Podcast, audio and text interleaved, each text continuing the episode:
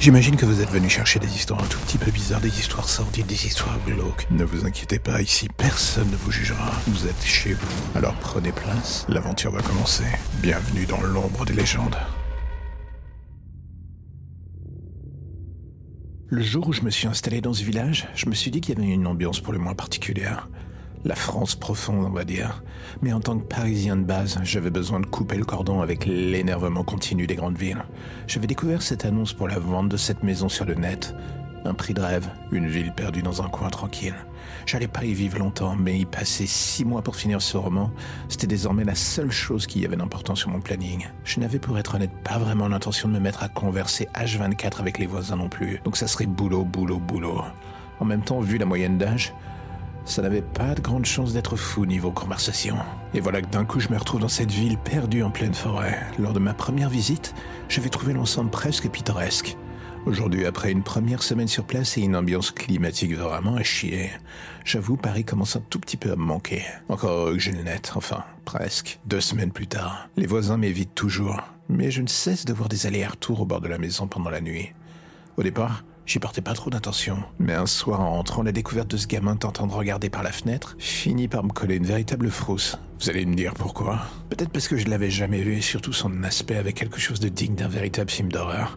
Alors que je tentais de l'approcher, il ne tarda pas à s'enfuir en courant. Et en faisant ça, il laissa tomber un sachet sur le pas de ma porte. En m'avançant, je pris ce dernier pour aussitôt me rendre compte qu'il était taché de sang. En l'ouvrant, à l'intérieur, il y avait des doigts coupés. Je sais pas pour vous, mais quand ce genre de choses vous arrive, la première réaction qui vous passe par la tête, c'est de prévenir la police. C'est là que je me rendis compte que les fils téléphoniques venaient d'être coupés. Un orage se préparant, je me dis que m'abriter et surtout m'enfermer à double tour, c'était la meilleure chose à faire en attendant. J'irai voir la police demain. Deux heures plus tard, l'orage prévu se mit en marche, encore plus fort que prévu. J'avais l'impression d'être en plein milieu de l'apocalypse. Je n'emmenais pas large pour être honnête, mais ce qui me foutait encore plus la trouille, c'était tous ces bruits à l'extérieur. Au milieu de l'orage, il y avait ces hurlements, ces grattements le long des murs de la maison. Et tout cela ne faisait que me remettre en tête le visage de ce gamin, ou accessoirement celui des voisins qui ne cessaient de regarder la maison bizarrement. Et c'est à partir de ce moment-là que tout finit par se dérégler. L'orage qui redouble d'intensité, et surtout ces bruits à l'extérieur qui continuent. Au début, ça se mélange avec l'orage, on pense qu'on hallucine. Puis vient le moment où les bruits sont dans le plafond, dans les murs et que ça gratte partout, partout. Je n'avais rien pour me défendre à part un couteau dans la cuisine. Vous allez me dire c'était mieux que rien, mais c'est lorsque je vis la vitre que je compris que ça ne ferait strictement rien.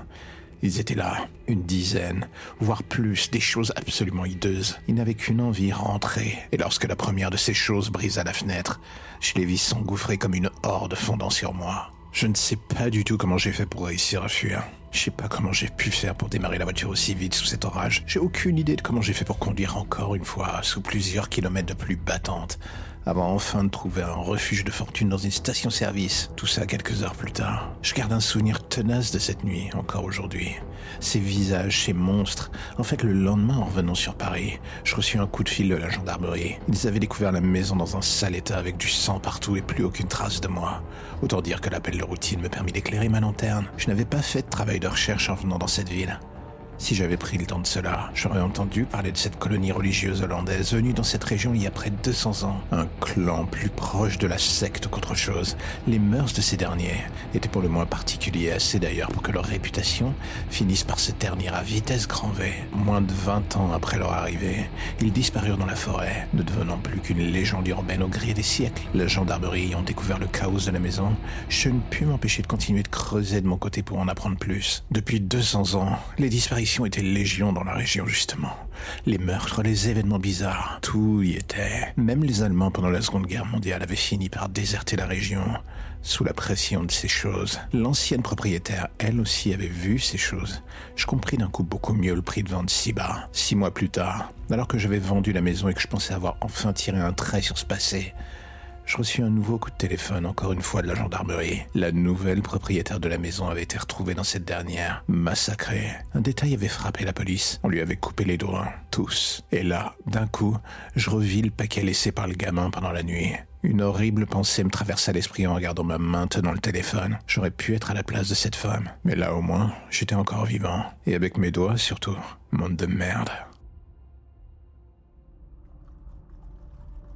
Et voilà encore un épisode qui se termine, je sais, vous êtes triste, mais ne vous inquiétez pas, je reviendrai bientôt avec de nouvelles histoires et de nouveaux contes un tout petit peu plus glauques les uns que les autres. Ça ira crescendo, ça sera le bonheur. Et je sais que c'est ce que vous attendez. Alors, mais entre-temps, si l'épisode du jour vous a plu, j'ai envie de vous dire, n'hésitez pas à en parler, n'hésitez pas à le partager ou à me faire des retours. Vous avez l'adresse email pour ça dans la description de l'épisode.